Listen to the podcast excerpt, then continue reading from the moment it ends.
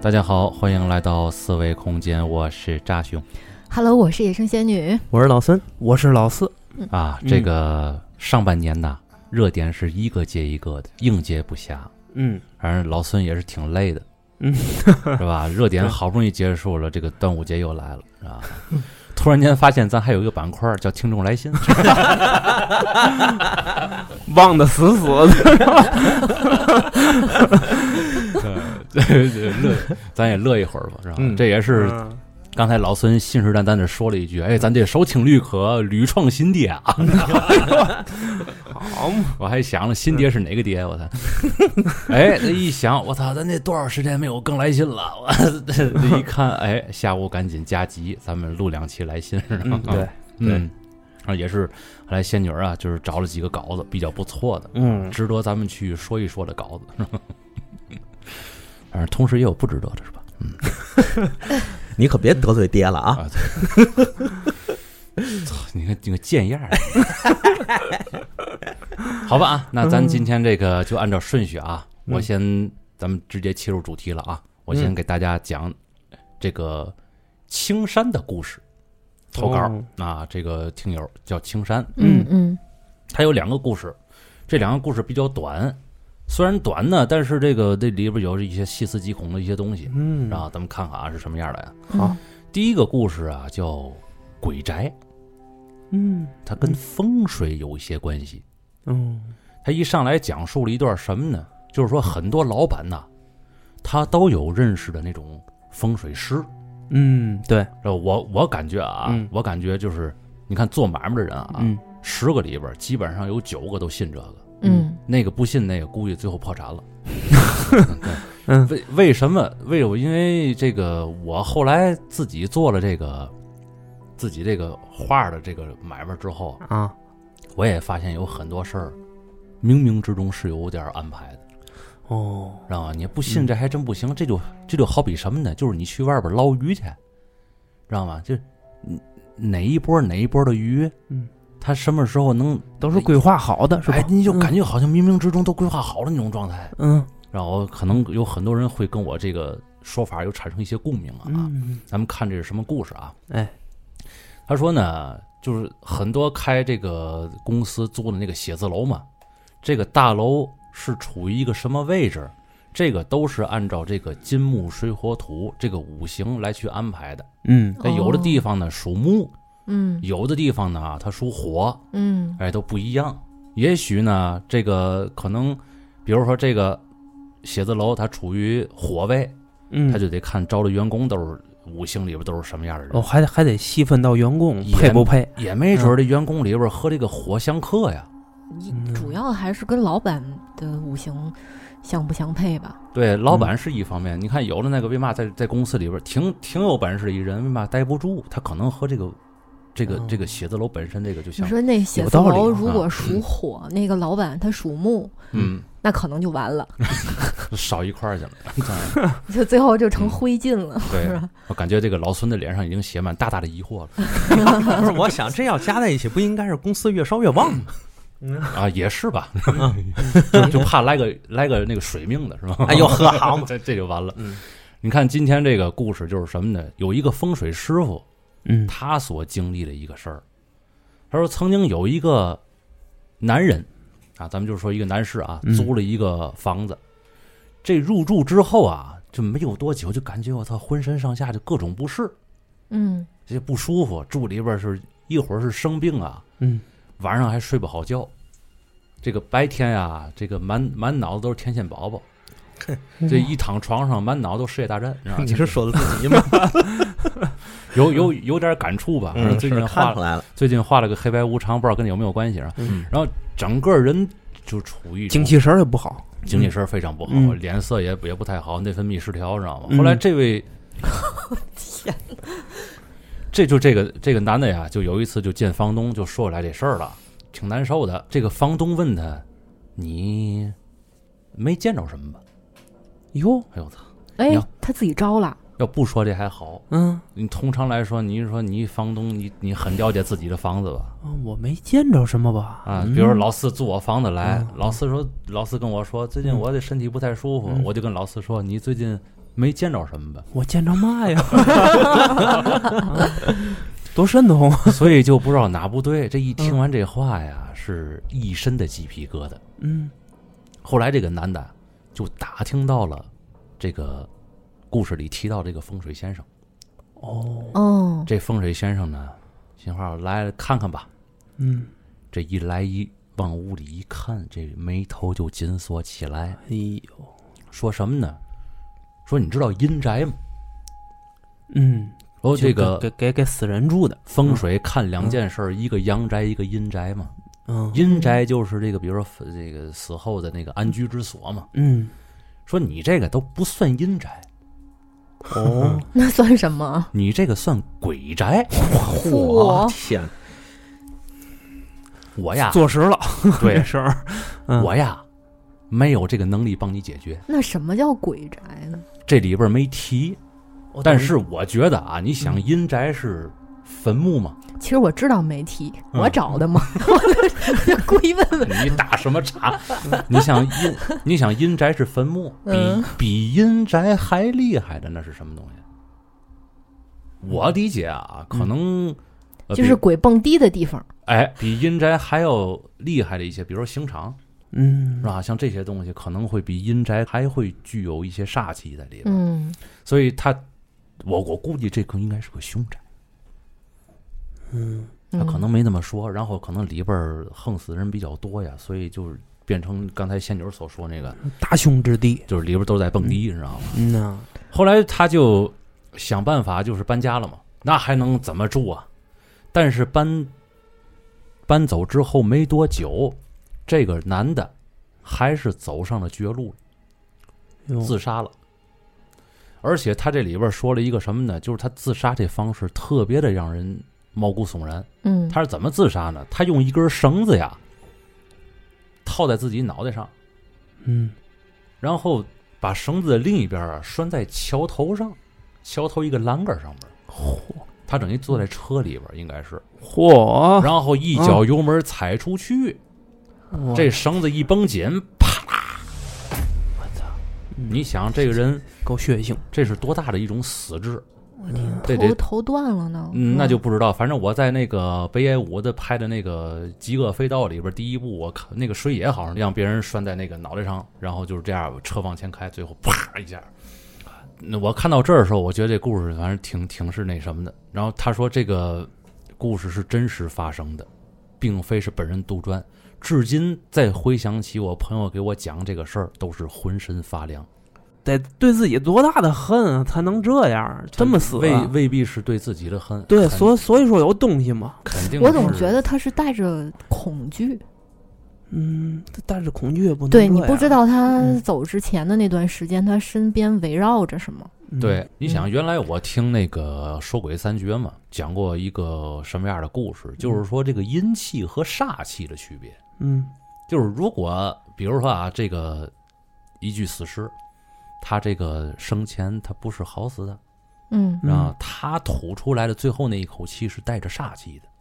你看，比如说寿终正寝，嗯他可能最后也含着一口气，那可能是阴气。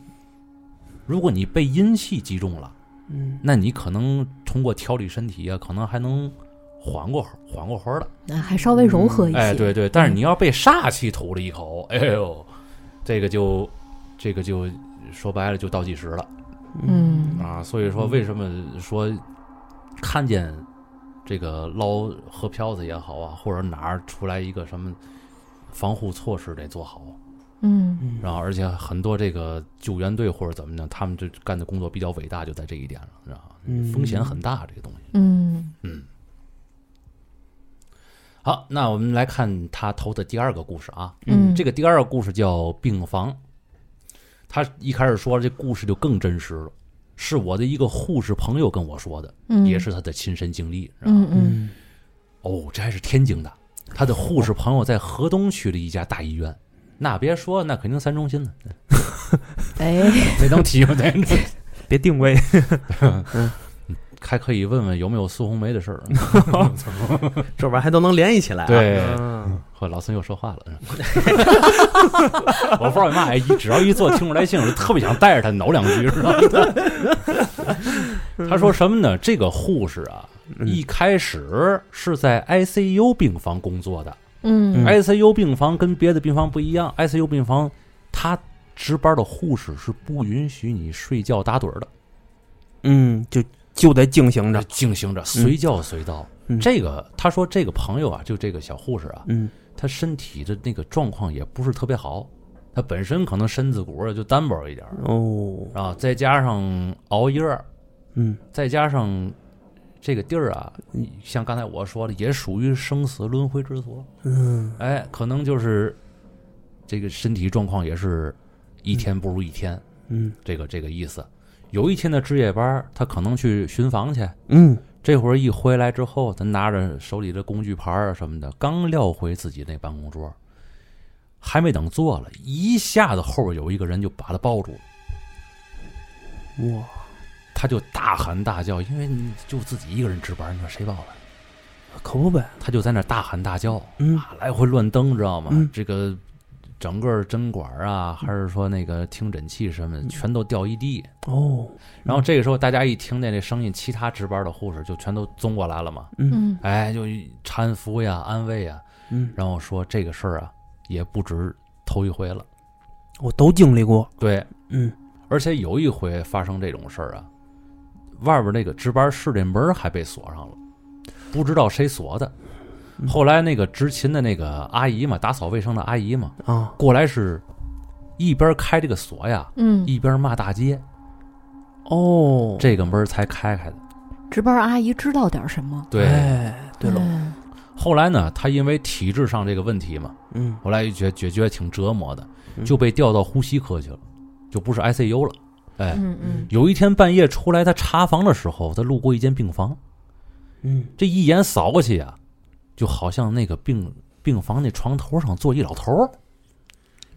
这个事儿其实挺不寻常的啊，因为这大半夜，嗯你像老头儿要啊起夜儿弄嘛，倒是也有可能，但是通常情况下啊，嗯那个点儿应该是不会出现这种情况。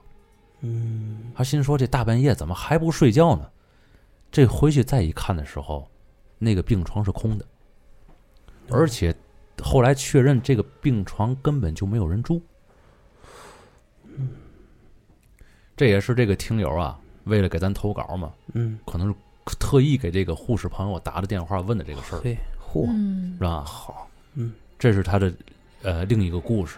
嗯，这个呃，这个呃，这个听友啊，最后还说了一段话。我以前对这些事儿啊也是半信半疑的，但是经过朋友给我讲了很多事儿之后啊，我觉得这个世界上可能真实的存在着科学无法解释的一些事儿。嗯嗯有句话是这样讲：能解释的都是科学，不能解释的都是玄学。嗯，其实不能解释的是是量子物理。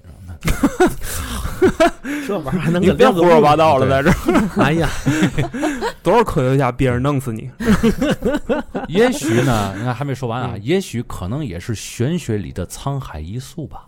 嗯就好像很多科学家嗯学的知识越多，就越相信鬼神的存在一样。嗯，这个也确实是很多这个科学家、物理学家到到晚年都是相信哎神学了，都是看往这个因为那嗯因为那半拉天赋树点满了，他就啊该 点下一半拉了，你知道吗？觉得有一个、有一个说法，我觉得还是、呃挺有意思的，嗯，就是说这个整个人类的发展啊，就像一座山一样。这嗯山就一个山尖儿，有一个人代表着科学从这个山坡往上爬，有一个人代表着玄学从那个山头往上爬，嗯，最后俩人哎相遇了，相遇在山顶，哎，挺形象哈，嗯嗯，然后再聚合成一个点往宇宙飞去，是吧？ 嗯，哎，这就是这个今天要我给大伙儿要讲的故事，嗯嗯，挺瘆人。嗯， 这扎熊讲的这个故事跟我这个还有点衔接，哎呦，我这也是发生在一个医院里面的事儿，嗯嗯嗯这是听友 Raiden 投来的投稿，这个嗯跟大伙说一句啊，不要拿英语来试探我们的这个底线。 我们在英语上面从来没有底线， 对，就这一个英语单词儿，你知道我给给四爷折磨多多么痛苦，啊折磨折磨一上午啊，可不呗，哎呦就天天问这这这怎么念，这嘛意思？ 啊 凸显了我没文化嗯对，啊！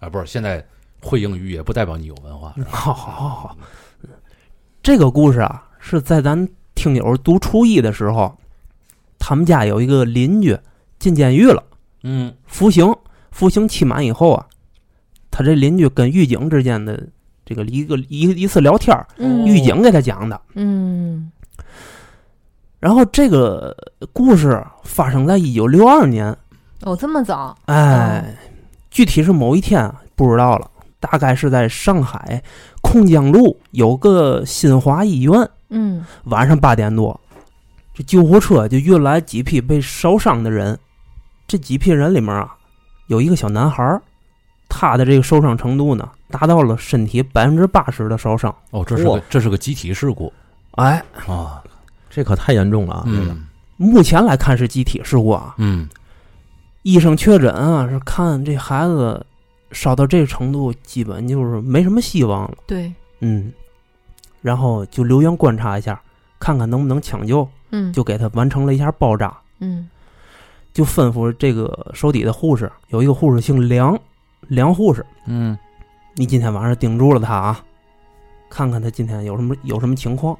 嗯行，梁护士这答应，属于说说过去就过去那种。嗯，嗯梁护士那种答应就挺好，嗯你知道吗？晚上就在那儿值班，这也就是嗯个维持，对，嗯哎基本上救不回来。嗯梁护士晚上就在那儿值班儿，到十一点多，这护士啊走廊里面溜达一圈儿，一看、哦，这病人基本现在是稳定了，我就先回去歇会儿去。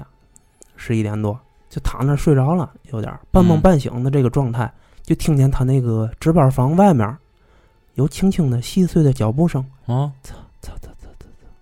有这种脚步声。你妈去干嘛？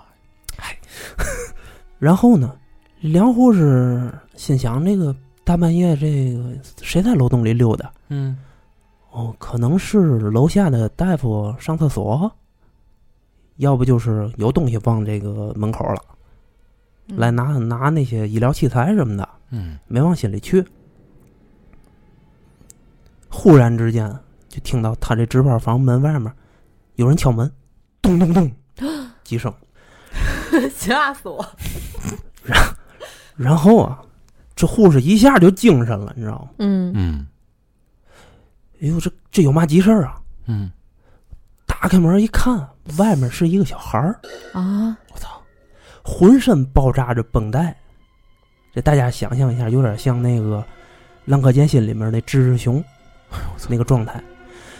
护士一下就惊了，你知还道吗还？挺形象的，哎呦，这跟小木乃伊似的，你知道吗？嗯，他咧着个大嘴，哦冲他啊，笑，哎呀嘴上全是血，哎呀，哎嗯嘎呦嘎嘎嘎嘎，冲他笑。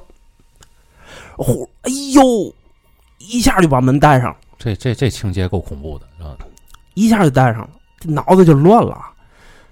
但是后来一想，定定神儿一想，哎，这不是刚才被送来的烧伤的小男孩儿吗？对呀，不是这个伤势应该不能自己下地来回走动吧？我感觉啊是呢。而护士鼓起勇气啊，一开门儿，一看门外面已经没人了。这个时候，紧接着去看看那个病房里面小男孩儿怎么样了。嗯等到了病房以后啊，发现男孩儿已经死了，哦，哦但是墙上面赫然几个大字儿。啊，哎，用血写的几个大字儿，到杨浦公园来找我，啊而且还把自己的名字给留上了。啊，哎呦啊，嗯，这个厉不厉害？这时候护士就蒙圈了。等把医生们叫来以后啊，经医生们一诊断，发现这男孩已经死了一天了。哦，哦，但是他是刚送到医院没多久，八点送来的，嗯十一点这还敲门去了，嗯，对吧？对，但是医生一鉴定完，这孩子死了可能一天了。就送来的时候其实已经没了，对吧？对，那他包扎那时候他还活着吗？不活着，就基本已经倒气儿了那个状态。那但是作为护士来说，你这个人这时候死没死，那那他他那不知道吗？那时候还应该是有有这个生气的，那也就还是说，活着的。那也就是那个时候护士其实已经和一个灵体在接触了。哎，你你别着急啊，嗯，等这事儿完了，第二天，这个公安局啊派出来一个姓刘的警官去嗯调查这个事儿去。嗯这个刘警官呢，也是确有其人，是真人。现在呢，身体也不错，已经退休了。嗯刘警官到了这杨浦公园啊，就找这线索。他找到一条小河边儿，就看见那儿有石头墓碑，那墓碑上面就是刻着几个字儿，写着名字，跟那个墙上写的那个用血写的那名字嗯都基本都对上了，而且那时间是一九三零到一九四零，正好十岁，一个小孩儿。然后交代一下，一九三零到一，我操，嗯，这是个解放前的人对你听着啊，啊！具体交代一下，这个杨浦公园啊，当时是洋洋人修建的墓地，嗯嗯后来啊，因为盖这个公园石料不够，拿那些墓碑去做成的那些公园里面的石料，上海本地的那个附近的人也应该都知道这个事儿。这个刘警官就顺着这个线索去找，发现了这个墓碑上面还有一个箭头指着杨浦公园河对过儿这么一个别墅区。嗯这个别墅区呢，是什么地方呢？是以前小日本儿嗯留下来的。后来刘警官跟着这个线索，就到了那个别墅区去找这孩子嘛，找这十岁的孩子，谁知谁认识这孩子呀？嗯当地的那个老百姓，就是六二年左右嗯那时候的百姓们已经不知道这块儿这个这个孩子的线索了。嗯但是呢，他在一个别墅跟前儿发现了一个疯疯癫癫的老婆子。刘警官在询问这疯婆子的时候呢，就是您认识这个这个孩子吗？叫什么什么什么？对，叫什么什么。这疯婆子就等等说一下啊，他嗯他指的这孩子是医院里面烧死的这孩就子，墙上：“对，墙上写的名字吗？不是。嗯”然后这个疯老太太一下就精神了，啊，你看见我儿子了？啊，啊别给他吃肉，哦烧死他，烧死他！哎呦我操！那群畜生都是那群畜生洋鬼子带来的。然后啊，说完这一番话，这老太太冯老太太就陷入了痴呆状态，烧死谁呀、烧死没有没有具体指向没。具体说烧死谁是吗？对，不可能是说烧死自己儿子吧？那别给他吃肉是什么意思？啊不知道。我操，这是这这这挺刺激啊！这个就他这故事还很悬疑，哎又有案件，然后、哎这下刘警官这线索就断了。这这老太太这说的这几句话是什么意思啊？我也没办法，我换条路线吧。我看看走访一下周围的邻居，看看能从别的地方套出来嘛线索。嗯当时那个别墅区啊，刘警官调查了好几户人，最后啊也确定了这个疯老太太住在哪儿，而且她住的那个地方门没锁。嗯，这警察进去一看，里面就一张床、一个茶几儿，嗯还还摆了几根蜡烛。茶几儿上面呢放了一张照片儿，嗯照片儿里面是一男一女，嗯这女的长得挺漂亮，跟这疯老太太有点像。嗯但是身高呢比这个方老太太高一点儿。这个照片里面的男女呢，坐在一架钢琴的前面，嗯然后这刘警官就拿着这个照片去问了这个几个住户，嗯然后这时候有个老太太就出来了，嗯，就告诉这警官说，这个照片里面的是一对夫妻，他们抗日战争一结束以后啊，就搬到这里面住来了。据说呢，这男主人啊，他是在民国某某重要部门工作，哦，嗯这女主人呢，在家里面没事儿就教一些富家子弟弹钢琴。哦，嗯，当时呢，也有几个这洋人进进出出的，嗯然后来他们家里面。嗯这老太太还说嘛呢？她家是她当时家里有一个亲戚家有一个小小女孩儿，惦着送到他们家去学钢琴去。嗯但是学了没几天，这孩子就不学了，不想学了，哭着闹着我不想学这个，我不想学了，我别送我过去，嗯那意思。问他为嘛你不学了呢？嗯那小孩儿说：“这老师弹的那个钢琴里面，他老往外流血。哎呦我啊他们屋的那个光线还特别暗，那窗帘儿总是不拉开。我不想去了，我特别难受。嗯而且这这老师啊，他有时候还还拿舌头舔那钢琴里面流出来的血。哎呀，这老太太就透露这么一个信息。由于当时是什么情况呢？这男主人啊是在重要部门工作嘛，啊啊啊当时这些老邻居们也没敢去报案去，后来就不了了之了这个事儿。哦这钢琴老师是现在的疯老太太吧？嗯，不是，还不是？嗯，但是这个事儿越到后面越瘆得慌。开始去他们家学钢琴的孩子就开始失踪，而且这个男主人白天他不在家，嗯他上班去，对吧？嗯，他一出门啊，甭管这天儿多热，他都裹得倍儿严实，穿了个大衣，围着个围脖，不管天儿多热都这一一身儿啊。然后戴了一个大檐帽子嗯嗯挡着。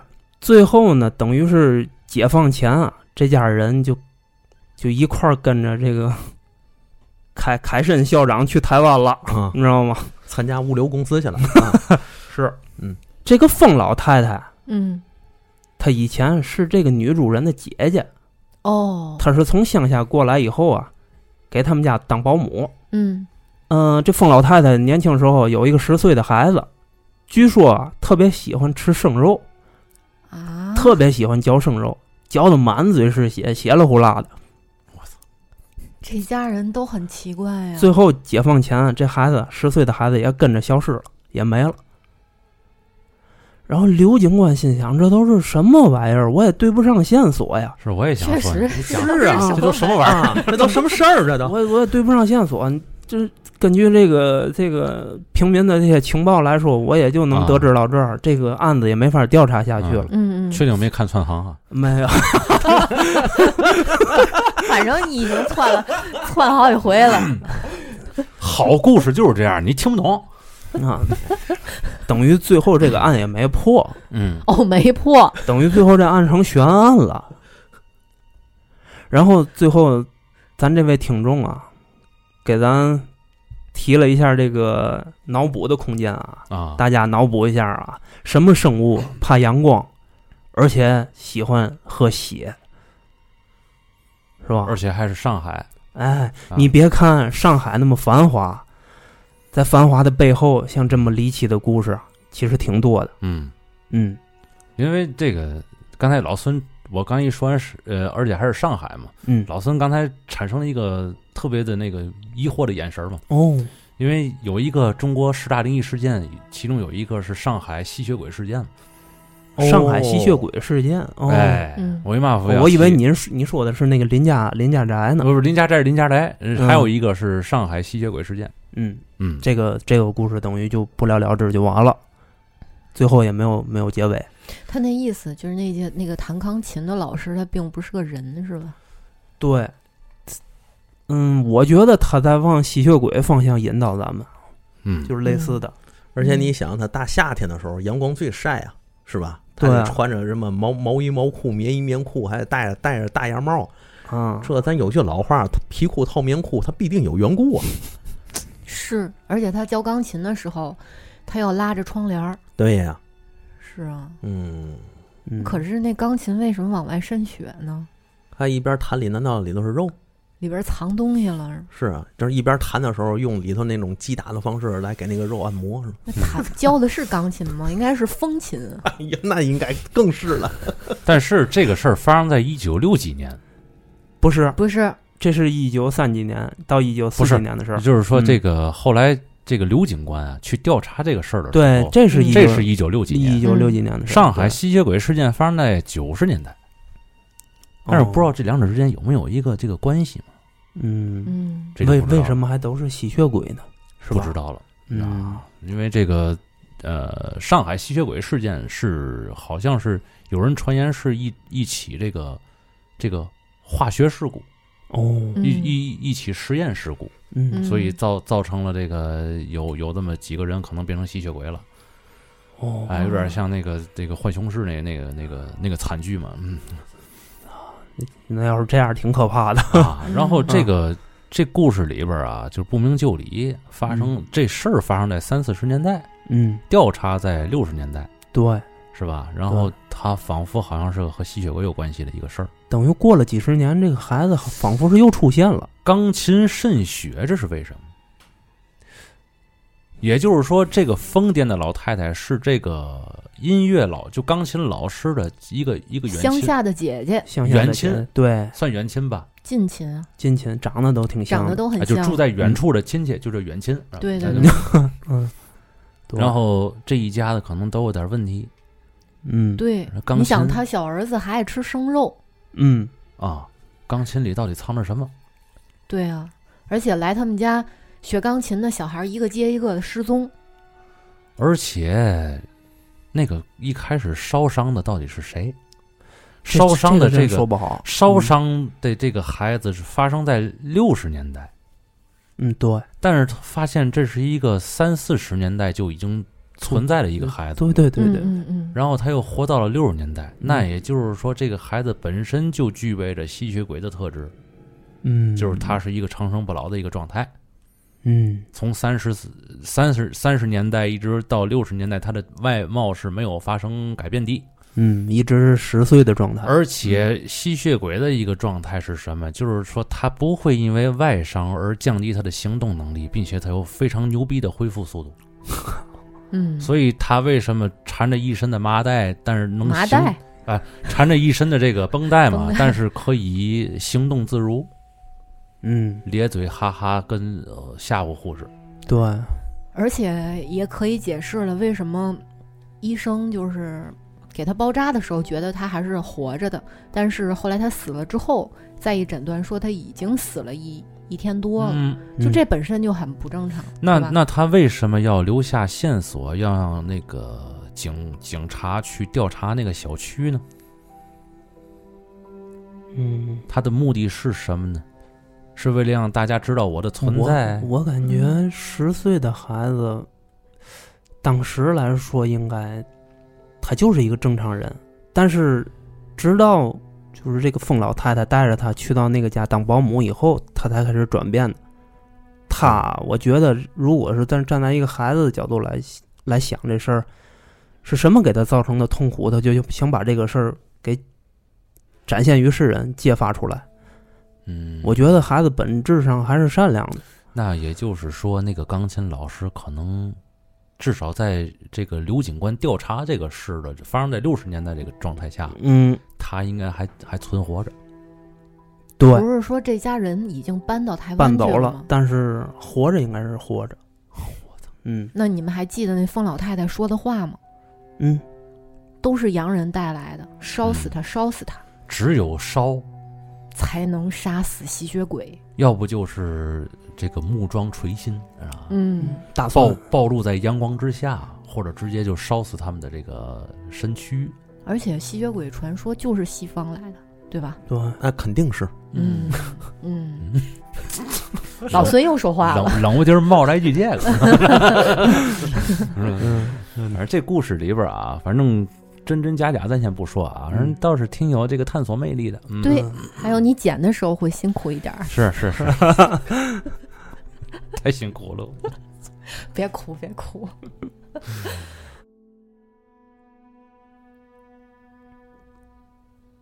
好吧，那这个应该就是一个吸血鬼无疑了。嗯嗯，初初步断定是吸血鬼，嗯不用对初步断定，应该是是吸血鬼。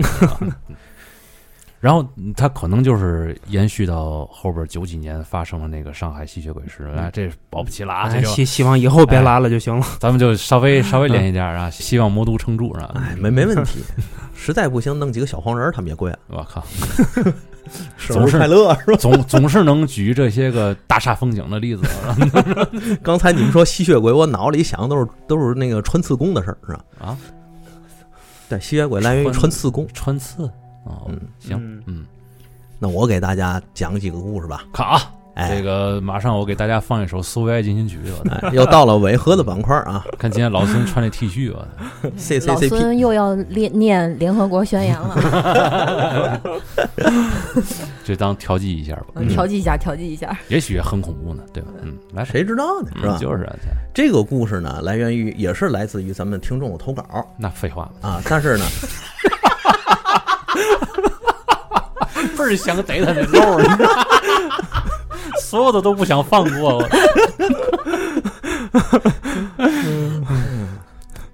叫你上半年说那么多热点，也该让你凉一会儿了，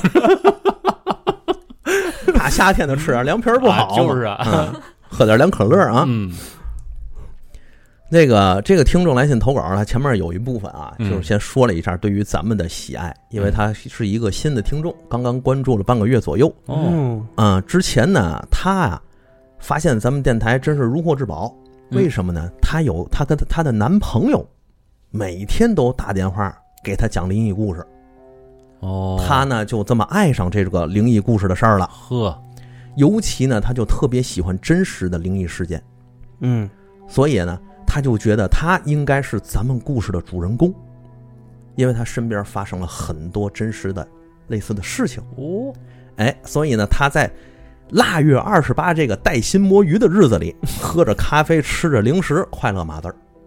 哦，这是冬天投的稿，冬天投个稿，那嗯也不算新听众了，是吧？嘿哎现在不算了。都半年了嘛。对讲故事之前呢，他先交代了一下人物的背景特点。嗯，他说这样后面这个故事才能让大家听进去。他呢和他的母亲都是那种身体素质比较赖及的人，嗯，说白了就是有点病病殃殃的那个感觉，嗯嗯，就是大毛病没有，但哦小是毛病小毛病不断。哎嗯小毛病不断，总是体有质不太强，对总是有点发烧、感冒、感冒之类的这这样小毛病。嗯尤其是他越小的时候啊，越容易折腾人。所以呢，他妈妈小的时候就被他姥爷带着去看过东山老婆婆，嗯这是他们当地的神婆嘛？应该是，据说呀是比较准的。然后这个东山老婆婆说啊，他妈是一个什么神仙的童女，被发现了之后啊是要被收回去的。哦哦，等于是童子命，哎，嗯所以这个嗯他的母亲身体才不好。哦然后呢就烧了小人儿的替身。很奇怪，烧完了之后，他妈妈的身体就开始好了很多。嗯然后你看，他说吐槽点来了，他呢就作为一个三天两头就闹毛病的小孩儿，嗯，因为各种事情就被他爸妈带着看过好几个类似的婆婆，嗯嗯，也用同样的说辞，而且其中一个婆婆呢还给他烧了个替身。嗯他也不知道这个神仙到底有几个童女，他也不敢问，嗯所以各种奇奇怪怪的事儿，他就见过听过不少。哦嗯所以这她是她是那个神仙旁边这小童女儿。嗯哦，所以呢，他这次就整理了几件事儿，有两个是他自己的，有一个是他母亲的。他说按时间顺序，把这个故事娓娓道来。嗯，嗯第一个叫小兰子，嗯慈发禧哎，漂亮！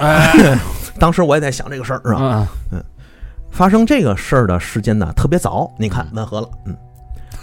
他呢，大约处于婴儿到小孩儿之间的这个年纪，嗯也就是，呃，大概也就三四岁儿左右，嗯，最多了。所以说呢，也是他人生中最最早的一段记忆。但是呢，不得不说，那段时间他实在太小，所以记忆的事情很模糊，但是感觉很强烈。嗯这些事情都给了他一种很朦胧而且奇异的感觉，嗯尤其是一些小细节。嗯他呢就尽量把这种感觉做成投稿描述给咱听。嗯嗯他家最初是在东北的一个农场，嗯周围呢都是大片大片的田地和零星的小山。嗯离他家很近有一条运货的铁轨，嗯，还有一个小车站。嗯有画面了，嗯哎紧邻的人家呢，其实只有区区三家，嗯很小很小，连村子都算不上的一个小地方。嗯在他的记忆里，那天已经很晚了，嗯，他的爸爸不在家，而且外面就有狼，哎呦外面是很危险的。嗯因为比较狂啊，嗯又有狼叫，所以他就被妈妈抱在怀里。他当时就有有一种既危险又安全的奇异感觉。嗯然后呢，他补充了一下，说外面有狼这句话看起来很奇怪，但是他当时太小了，只能是有隐约的记忆，即使现在回想，也是有这个有狼的感受很强烈。但是他长大之后跟他妈妈说这个事情的时候，他妈妈就告诉他，你这件事是发生在一两岁那几年，周围山上发现了很多次的狼，嗯所以他的这个感觉给他一直到现在都记忆非常深刻。嗯他的妈妈抱着他就坐在客厅里，那房子呢是坐北朝南的，他的对面就是窗户，他就看见他们家房子的左上角，快到屋顶的位置悬空了一个篮子，是那种树枝编成的小篮子，是挂在某个地方吗？对，就悬空挂在屋顶的角那儿了。嗯这是个细节，嗯，嗯里面还铺着布，而且还放了不少东西。他记不清楚具体有什么了，但是有刀。这个感觉给他的感觉呢，怎么说，就很朦胧，但是又兴奋，又不是很害怕，反而有了一种温馨。嗯哎，这个事儿就是这样，因为这个事情他当时确实太小，并不能保证完全的准确，但是它一定发生过。但是他有他有感觉，就是那篮子里到底装的是什么，对，而且那个篮子让他很安心，没错儿，那那篮子放那儿的作用本是干嘛用的？他一直不太清楚这个篮子放在那儿到底是做什么用的，嗯，但是他的母亲一直在安慰他。是不是辟邪用的？应该是，你嗯不比如说这人睡不着觉，你枕头后边枕头下边放一把剪刀，可能就睡睡好了啊，啊，挺就危是险辟的邪嘛，就是辟邪嘛， 嗯，这个说法你没听过吗？没有，没听过啊，所以你看，他们这个屋子里不知道有什么样的情况或者有什么样的事儿。嗯他小时候和他妈呢又是那种体质，把那个篮子放在那儿，就给了他很多的遐想空间。嗯，他到现在也还不能知给他安全感。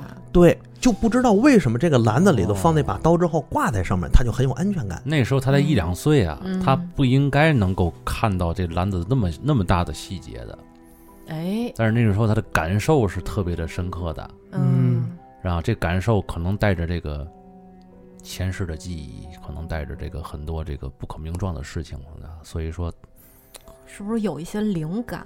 要比不如说说他那是个外边有这么多狼，周遭有那么多狼，他是能感觉到狼的对存呀在的，啊，对吧？生物电那种互相哎之间的感应嘛，对吧？没错嗯没错嗯嗯嗯对对对对，就是那种但不是所有一两岁的孩子都具备这能力啊，啊，绝对不可能。他不是一个神仙旁边的小童子嘛，哎，嗯对，啊，他肯定是继承了某些神仙当初给他这个驯化的那些个啊，不不是 驯化，就是给他教导的那些个法门，然后嗯，让他带到了这应个，该是灵力比较强。嗯嗯嗯于是这个事儿完了之后呢，他又写了第二个故事。嗯这个故事呢叫老奶奶，嗯她的父母在她四岁。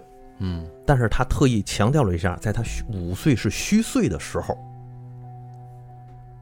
为了他的教育，就把他搬到了周围的省会城市，哦，就从那三个三户的那家小地方搬到省会城市那儿，嗯，让他受到特别好的教育，以后有个好发展。但是当时家里特别困难，他们就租住在一个小平房里，哦房间的布局就说白了就是没有布局，嗯就是一个敞大敞开的屋子，北面半面都是炕哦，他们都睡在这个大炕上。这个屋子啊，刚住进来的时候，他就各种生病是接连不断，嗯很难好起来。嗯其中有一次发烧发到了肺炎，他的父母就带着他各种求医问药。你像儿童医院呢、省医院呢都去了，就是不见退烧。嗯怎么治也不行。他爸急得拿针给他的十个手指都放了血。咱老人都会这个土，土办法，哎，土办法扎针放血。就即便如此，还是不见效。嗯，那怎么办呢？就只好找周围的邻居啊去问一问，看看周边有没有靠谱的大仙儿，想给他看看。嗯哎，走这个路线了，走这个路线了，嗯应该就是到最后都得走这个路线，然后嗯呢，要不也不可能投稿了，对吗？ 这个大仙儿呢找到了，嗯还挺靠谱。然后呢，一顿给他按脊柱，按的是啪哦啪响。捏脊，哎，哎，老人会给孩子干这个事儿，嗯嗯，作用是什么？增强抵抗力，嗯，哎对嘿，你就这么想吧，你就这么想吧，嗯就是这种老的这种民间的，好像土办法似的。确实捏你经常捏脊的话，会这孩子会强壮一些，这这确实是哦，我小时候我奶天天捏，我想起来了，哦，嗯，就是从脖颈后面一对直对捏对到对对尾巴骨，必整个须捏到尾巴骨。整个这一根脊椎来回来去，来回来去对对对的而且蹬蹬那皮儿嘛嗯而且你在外面晒太阳也要晒后背，啊，对，没错就，是让那个太阳射你那个后背那脊脊柱。操，太阳射我的脊柱，我操，你确定你不是在晒壳吗？照应未必是吧？说的漂亮，然后捏完这个脊柱不捏的啪啪响嘛， 嗯这个大仙儿啊就跟他们说说了，嗯，说这孩子啊，这个病啊是怎么回事儿呢？嗯是他的父亲的奶奶，还是太奶奶啊？啊，就是他说有点记不太清楚了啊，哦嗯，就是上一辈的老人儿，因为没有人来供奉，哎呦，所以就来找他的父亲。老嗯祖不高兴了，对，嗯，但他爸火气太盛，没办法，怎么我办呢哦接？近不了，对了， 跟杨你杨似康的，嗯杨康。哎这事儿都能找着话茬儿是吗？ 百般的找寻啊，这个找不上他爸怎么办呢？就找到他了。当然，后来的操作那就是一顿烧纸，烧完纸之后，他也就真的就好了，嗯，烧就退下去了，身上的各种疾病也就没有了。嗯，他就感觉很奇异。但是呢，到现在他们家还是有每年清明十五给长辈儿烧纸钱，带上这位奶奶的习惯。嗯哦，嗯但是这个故事主要说的还不是这位太奶奶嗯，啊，这位奶奶，而是这次病好了之后没有多久，她在夜里突然就醒了。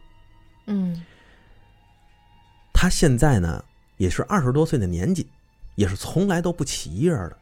如果晚上睡觉之间，她说突然醒，她就知道这必定是有哪里不对。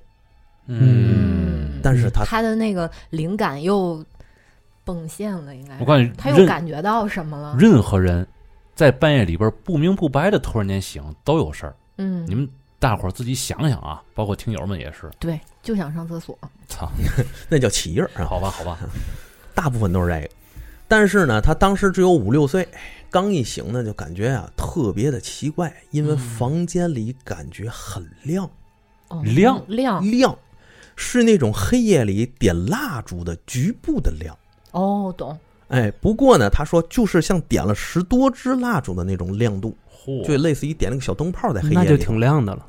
嗯他呢就起身向着光源处看去，还有光源，嗯，在黑夜里头，这个形 象就因为就像是有一个小灯泡啊，在那儿亮着，他就往那儿看。哎呦我操，看过去的时候，他就发现那个光源处就是他睡觉挨着的那面墙，那是嗯那一面儿应该是西墙。嗯他在就是这个主人公在嗯炕上，这个老奶奶在炕外，是一扇门儿间隔着的感觉，因为亮的有点模糊，所以整个场景他都看不太清哎呦，我操，那种朦胧着，那种感觉中，就是一个老奶奶坐在那扇门的门口，嗯，弯着腰佝偻着，好像在做着什么食物吃食，嗯，像是小的面饼那这一类的小吃食。嗯他看得清楚那个小饼的面团儿和面团上沾的油，他嗯都很有细节感，但是其余都很朦胧。之后，他就说，好像很很奇异的，就是之后的感觉就消失了，嗯就没有之后的事情发生，他就直接又睡着了。我感觉像像是老黄皮子的风格呢，嗯，我天，你这更深。人人点烛，鬼吹灯，我操，嗯，他黄睡仙姑绿油油的眼睛，哎呀，嗯他睡着了之后，第二天早晨醒来就赶紧把这个事儿告诉了自己的爸妈。嗯，他爸妈二话没提，赶紧搬走，嗯，啊，连夜就赶紧搬家走人，呃，那个那个奶奶是他太奶奶，应该那个他父亲的太奶奶，，对对对对对，应就他看的那场景，感觉是一个生活场景，是那这意思就是那个老奶奶已经在这儿就住下了。给他烧纸了呀。清明的时候还还特意念叨他给他烧，是是呀，就是因为对她好嘛，所以那就他还回来应该产生产生依赖感。啊吓唬这子，孩子干嘛呢？这这也没有吓唬。我觉啊其得，实我觉得不是，我觉得这个这老奶奶啊，不是，它展现完全是一个生活场景。是你看在那儿坐着，嗯很比就是比较安详的一嗯个场景，对吧？有光，它不是那种嗯、呃很阴森的感觉嗯但只有咱们这位听友看见了，啊。对，蜡烛光嘛，它肯定是个暖光。然后在那儿炸食物，炸小饼，那就是一个。老人的一个生活场景，我觉得就是说明这个这老奶奶已经在他们家就住下了。我我现在想到了不是老奶奶这事儿，我现在想到的是这个投稿这个这听友啊，嗯他本身如如果他是某位神仙的这个座上童子吧，可能跟他这师傅有关系。这老太太可能想沾一点什么别的气儿，哦，你嗯能明白我说那意思吗？嗯您心话，我这个也是那么多年，对吧？我也没投胎，我说怎么的，我就想继续修行。嗯哎，正好家里有一个这有这个仙缘的，嗯，我跟他在一块儿，我可能会沾个光，沾个光，嗯，是吧？对对对，他可能是有这个目的，所以他，你看，您给他烧完纸钱，他也不走，他可能就是因为这个，嗯，呃瞎猜啊，肯定是有瞎可猜，能肯定是瞎猜，嗯是吧？嗯嗯，嗯紧接着这个事儿之后呢，他就讲了一个他母亲的事儿，嗯。也是关于一个老奶奶。然后他跟他母亲是一个体质嘛，对只不过他母亲已经换完了那个身体了，对吧？是这意思。换完替身了，嗯，还是在他五六岁的时候，发生的地点呢，就是上一个房子搬到了另一个房子家，就是他那新屋，嗯，就搬到那儿去了。嗯，这个新屋的房东啊，有一个很老很老的奶奶，她现在回想起来应该是八十多到九十多岁了。当时还她呢还很小，小孩儿嘛，都爱野玩儿，是吧？嗯傻淘气。她呢就不太愿意上幼儿园，然后呢总是逮着房东家的呃这个狗狗一块儿逗着玩儿。这跟我有点像。哎，不爱上幼儿园，就是爱找小动物。说了好像我们不这样，嗯也正是因为如此啊，他也才经常能碰到那位老奶奶。老奶奶呢，身体是比较硬朗，也比较喜欢小孩儿，所以对他呢也特别好。家里做点什么吃的，总会给他们家送点儿。可也是记得不多久之后的事儿，这个老奶奶就去世了。哦嗯，哦因为实在她当时太小，她也不知道老奶奶是什么原因去世的。不过呢，她感觉一直这个是这个之前呢，这个老奶奶一直都是很健康，所以应该走的也是比较安详。她太小之前还招过太多的事儿，老奶奶去世办丧事儿，她的父母就没让她参加，嗯因为就怕她招上什么东西。嗯然后呢，她父亲又要工作，所以呢是她母亲一个人独自去的。嗯自那天之后，然后他妈妈每天白天发低烧，瘫浑身瘫软，无力心慌。但只要是他爸回家，他妈就立马就好，就跟没事儿人一样了。嗯这里头他就说了一句，他说他爸身高一米八六，面相有点凶，但是心思比较纯正，可以说他身上从来就没有遇到过灵异事件。嗯嗯刚才也上一个故事也说了，他奶奶来找他来找他父亲要供奉都不行，对吧？才只能是找这个主人公来的。所以他妈一看这个呢，就持续的白天低烧，晚上就好。他爸妈就按照惯例了， 嗯，都都都已经有经验了，按照惯例烧了些纸钱给房东奶奶，但是还是不见好。嗯于是呢，就开始找周边的老人去问。这个老人就说：“既然是怕他的父亲，嗯，那就让他父亲在家镇着。”他爸呢，就用核桃简单的刻成小桃篮儿，妈，用核桃刻成一个小桃小桃篮儿。我感觉呢，就应该像是用核桃刻成一个小篮子似的，那么个小物件儿。核桃那么小，哎，刻一个小挂件儿什么嗯，对，哦，然后把他爸自己的血抹上去。好嘛，哦充满了阳刚之气的血。天天呢给他母亲带着，带上之后，他妈就再也没犯过。这就好了。你也要不也给我们仨做一个？哎，没有，不行，哎，我我我支持这个， 是吧？哎，别了，别了，别了， 老四你拿一下刀去，我现在就弄了。有这个辟邪镇宅之用。好嗯 这个故事呢，到此也就完事儿了，嗯很简短。他说啊，就先讲这三个小故事，都是他亲身经历的。嗯，他自打五六岁之后呢，就再也没有亲眼见过什么了。嗯但是写完了，都发现没有咱原来讲的那么恐怖。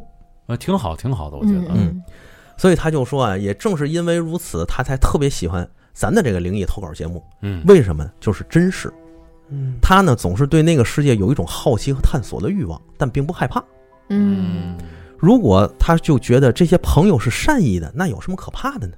嗯啊对还有就是能给，嗯、现世的人留一丝已经对去世的亲属的寄托，这也是好的一种方面。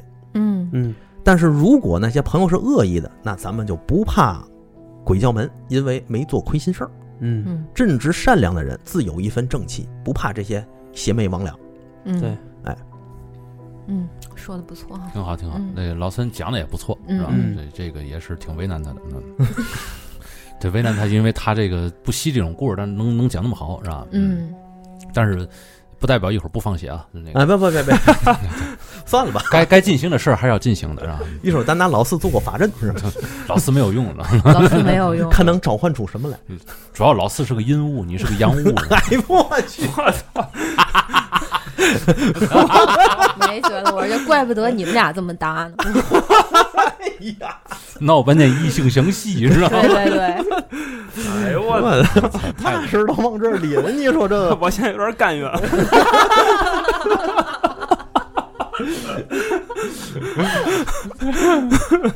我操，这俩 变态吧？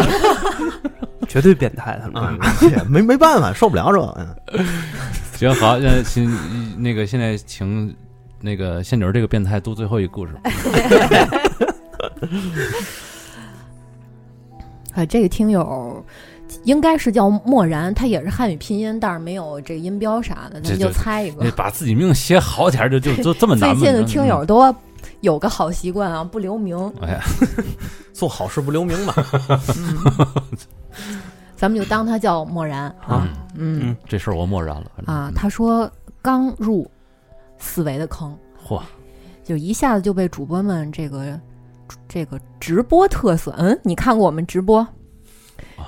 被主播们的直播特色所吸引，愿四维空间越做越好，撒糖啊！嗯呀，谢谢谢谢谢。啊嚯，废这还话啊是这还是客家人，哎啊撒糖撒了，糖撒糖 废话不多说啊，故事开始。嗯他这个我看了一下，一共有四个小故事，这小故事都挺短的，不过还是有点东西嗯啊。哦，嗯，第一个故事叫做《夜半鬼影》，火，这个故事是发生在这个听友表妹的身上。嗯啊她去年过年串亲戚的时候，跟表妹闲聊，就是说着说着话呢，就慢慢就扯到这个话题上了。嗯嗯，就是她表妹就讲了一个自己的亲身经历。表妹是读大三的一个夏天发生的啊，这个故事。嗯当时呢，表妹在宿舍的时候洗漱完毕，嗯、就习惯性的去插门儿，是亲自插的门儿啊。嗯嗯，这门儿就是铁插销儿，特别哦特别普通常见的那种铁插销儿。插完了门儿，她就把灯给关了，然后上床就跟这个宿舍里的室友啊嗯去闲聊，嗯就聊着聊着，大家都相继的不怎么说话了。嗯困了都。对，嗯那几个舍友就睡着了啊。嗯但是表妹呢，她是个夜猫子，这时候就侧躺着，面朝墙的那侧玩手机。那时候大概是夜里十二点，啊哦是脸朝墙啊，不是朝床外头那、嗯那块明白儿。嗯嗯，哎，这时候她就突然听到宿舍开门的声音，然后这时候她就把身给翻过来了。门不是哎，锁上的吗？这不是她亲自插的门吗？对呀对不对？嗯啊，她就怀疑这门不插好了吗？嗯这时候正在想着，突然间就不能动了。我靠，他当时就害怕极了，啊，用眼角那余光瞥见一个人，这人他加引号了啊，就是嗯从门外面走进来了。但跟就是平常不同的是什么呢？这人的眼睛是通红的，哎呦，冒着光。有点吓人啊！这个对，这人就围着他们宿舍嗯一直在绕圈儿，绕了好几圈儿，然后看看这个，看看那个，然后就走了，从门儿又走了嗯，随即他就能动了啊。然后这个时候他就颤颤巍巍的走下床，跑到那门那儿，发现那门已经是虚掩着的了。嗯确实是给开开了。对，确实是哎给开开了，呦，这个不是个梦，不是个梦。嗯第二天，他就迫不及待地问他舍友说有没有昨天晚上看见什么哈？嗯啊，就但是他舍友都表示都熟熟睡了，什么都不知道，但是只有他知道这个晚上发生了什么。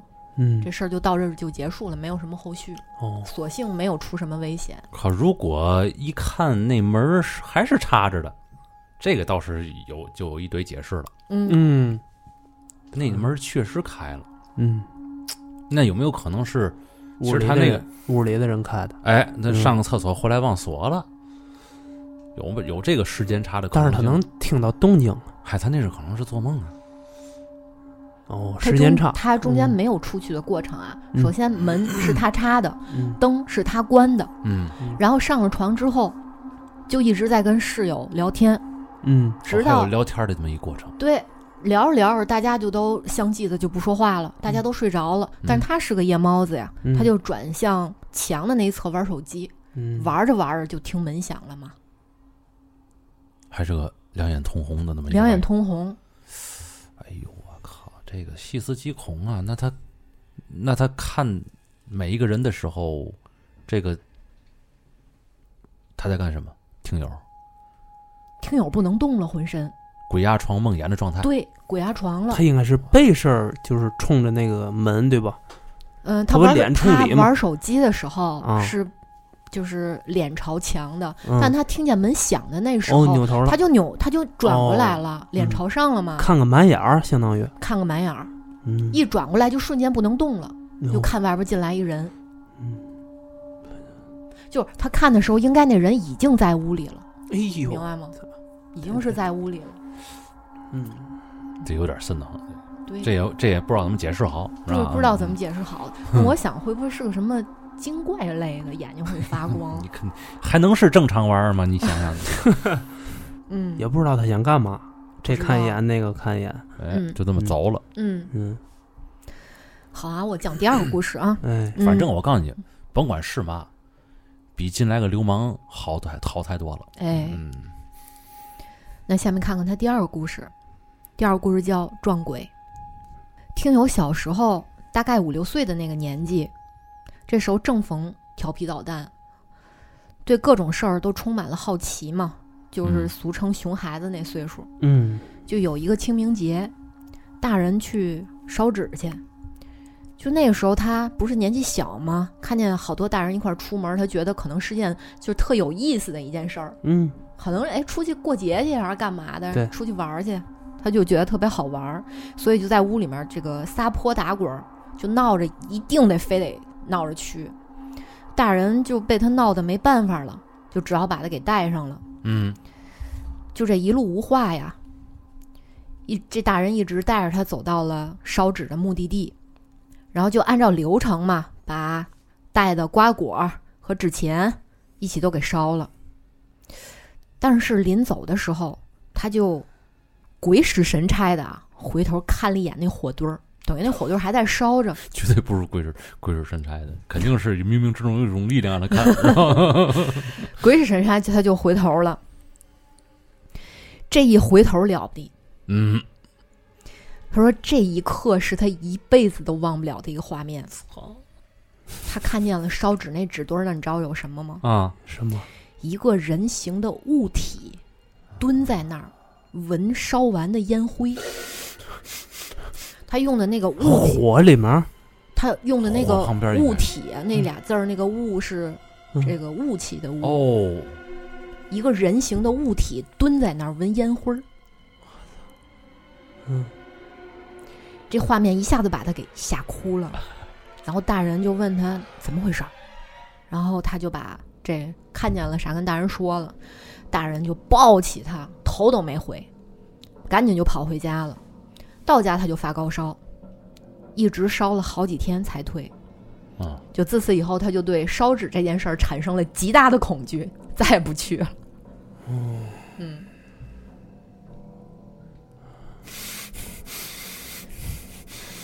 抽大烟是吗？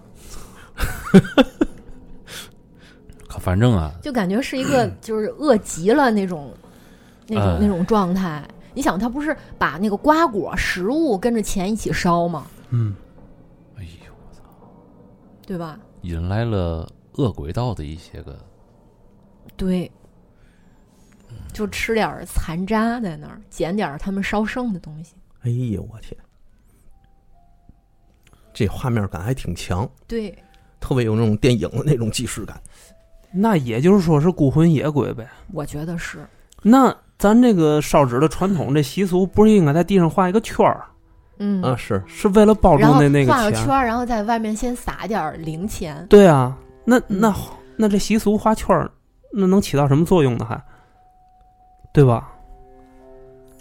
那那是个鬼就能来来品尝，那不就没有意义了？我觉得画圈儿是为了其嗯嗯避免其他东西来抢钱，这不已经抢上了？他没抢钱，他是闻那东西在吸里面的食物，应该是哦，这吸那个股气儿，好像是。对画画圈儿这说法是什么呢？在圈儿外边儿啊，在圈儿里边儿给亲人烧，嗯圈儿外边儿呢嗯给这个这个游魂小鬼儿们烧。嗯那意思告诉游魂小鬼儿们，这个钱是有主的，嗯外边儿有有一些钱呢给你们供奉着，嗯你们就别抢里边儿的钱了，嗯嗯是这意思。嗯因为既然是游魂野鬼嘛，因为他家里可能，呃，家也没了或者怎么样的这种这种状态，嗯，可能没有亲人供奉，嗯，所以你给的太多呀，也没有嘛意义。所以一般来说，可能温温温，嗯，差不多温饱了，嗯，就再找下家去了，对他也就不抢那圈儿里边那个东西了。嗯对，有道理。来那美剧 太他妈违和了，就看你们这个说法有头有脸儿的哈，嗯有道理。嗯，这是极具讽刺的三个字儿，我操！啊，没没没，他竟然还不承认啊！行，咱看嗯第三个小故事，哦，还有是吧？有对太但这期太饱满了，我靠！这个叫骑着二八大杠的老爷子，啊二八大杠大家都知道是什么吧我？这一下年代感就出来了。啊，对，，啊这时间一晃呀，咱们听友已经大学毕业了。嗯他和几个小伙伴儿一起在外面租房子打拼，应该是打工了。嗯一个周末晚上，大概十点多的时候，他就和他们这舍友一块儿出去撸串儿、喝啤酒，一直喝到了凌晨。这个老板就是说：“这哎太晚了，我们要打烊了。”然后呢，这帮人就把剩余的肉串儿和啤酒打包，没吃完啊，就打嗯包。嗯，好习惯。嗯去说去哪儿呢？就想到附近有一个小公园儿，嗯他们就带着剩的吃的到这个公园儿里面继续吃喝。然后吃完了，这几个人就在公园里晃晃悠悠的这么溜达。这时候，哎，看见前面迎来，看见前面啊，就迎面儿骑来了一个老爷子。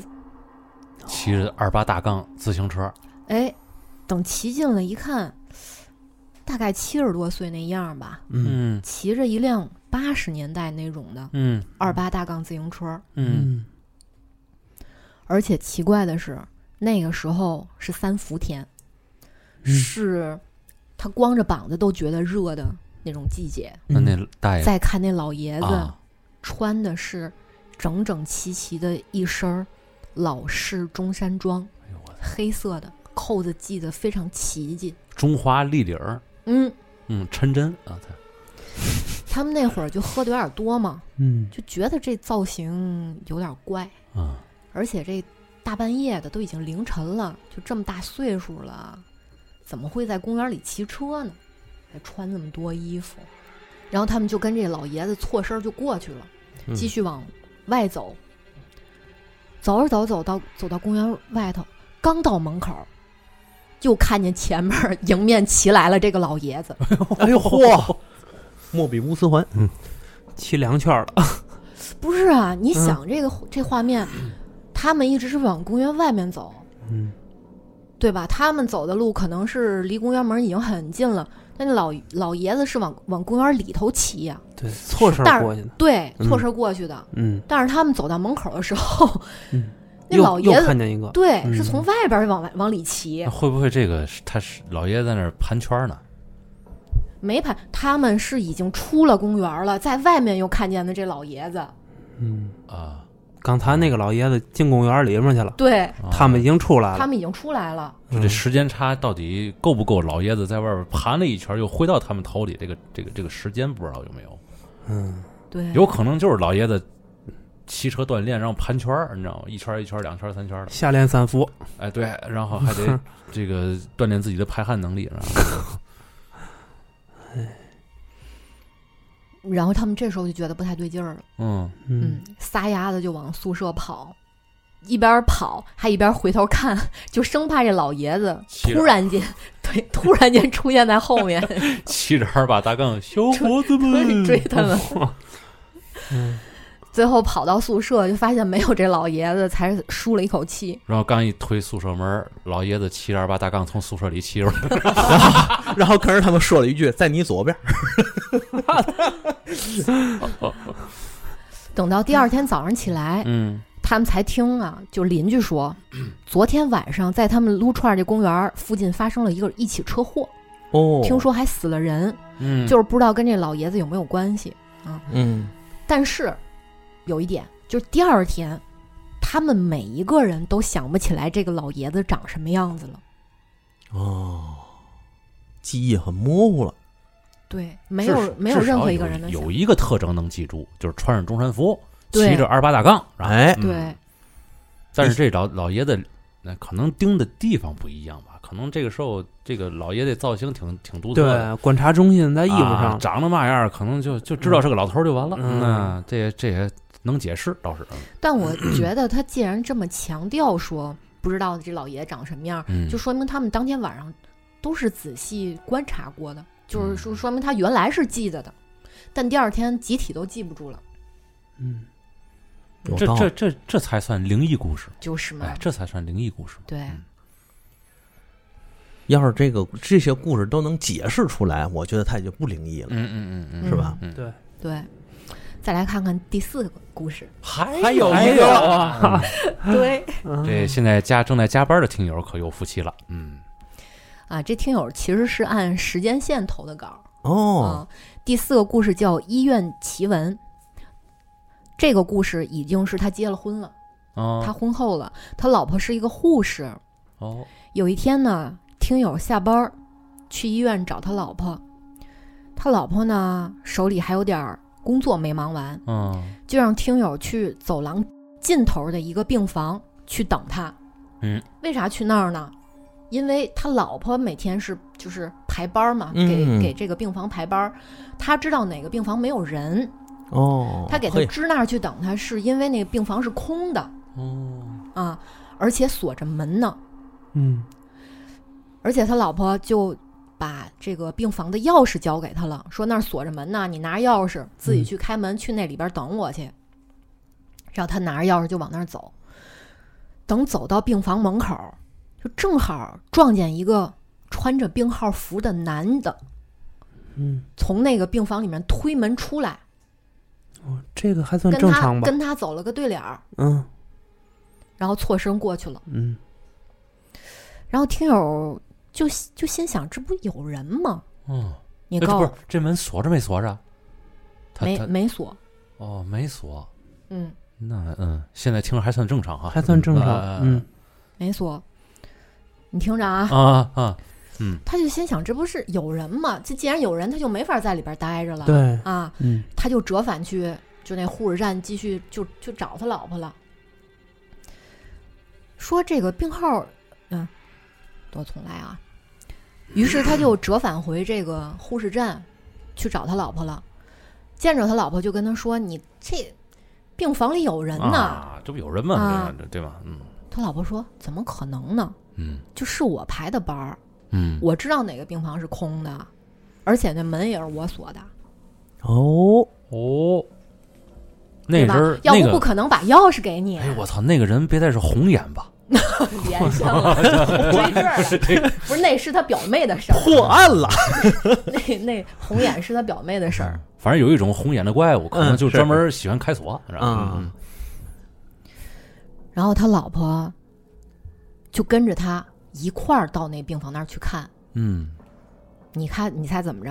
啊，一过去，那病房门好好的锁着，我操我我操！操，然后他们就把这个病房门给打开了，拿嗯钥匙打才打开。嗯，进去之后，床啊、床单儿什么的，全都是一马平川，嗯铺的整整齐齐，没有一丝人生活过在那儿待过的痕迹。嗯，然后他就很奇怪，他说：“我绝对没花眼呐。嗯，”他老婆说：“要不咱俩去看看监控吧？”然后俩人就去调监控了。这监控里面显示的画面，只有他从走廊的这头儿走走走走到走廊尽头的那个病房前面，嗯，他自己在那儿站着，没有人走出来，也没有人开门。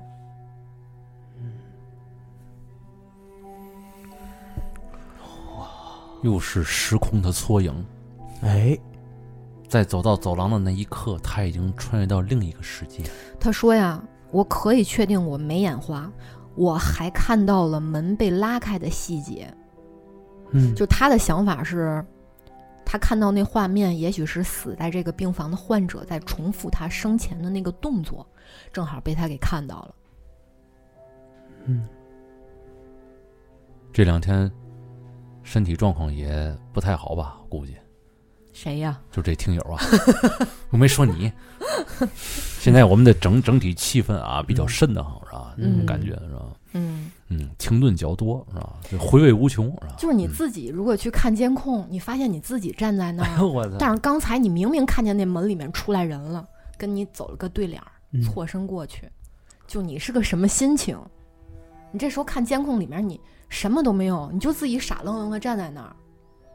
当时的心情可能就是哇，真的有耶！这个世界好丰富多彩耶！就这么逗逼吗？嗯那就是咱们今天已经讲到 了好几个跟医院有关的这个对对故事，是今天故事都都都挺好的，我觉得。所以我我觉得这个医院确实如扎熊所说，它是一个生死交替轮回的这么一个场所。嗯，要不好多人都懒得去医院嘛，就有病也不想去，一进那儿就就本身就不舒服了。嗯，是嗯这一经历，我前段时间不是刚经历完吗？嗯就是我妈前段时间因为胃因为胃病然后住院了，我在那儿陪护了一个星期，嗯，就也是那种长长的走廊，我是从来不往那个 医院就那走廊尽头走的。嗯，我去厕所，我宁可去刷卡，然后去外面的那个那你大的卫生间那，你我也为不什去么走廊尽头那卫生间，那你为什么不往走走廊尽头那个那块儿走呢？说不上来。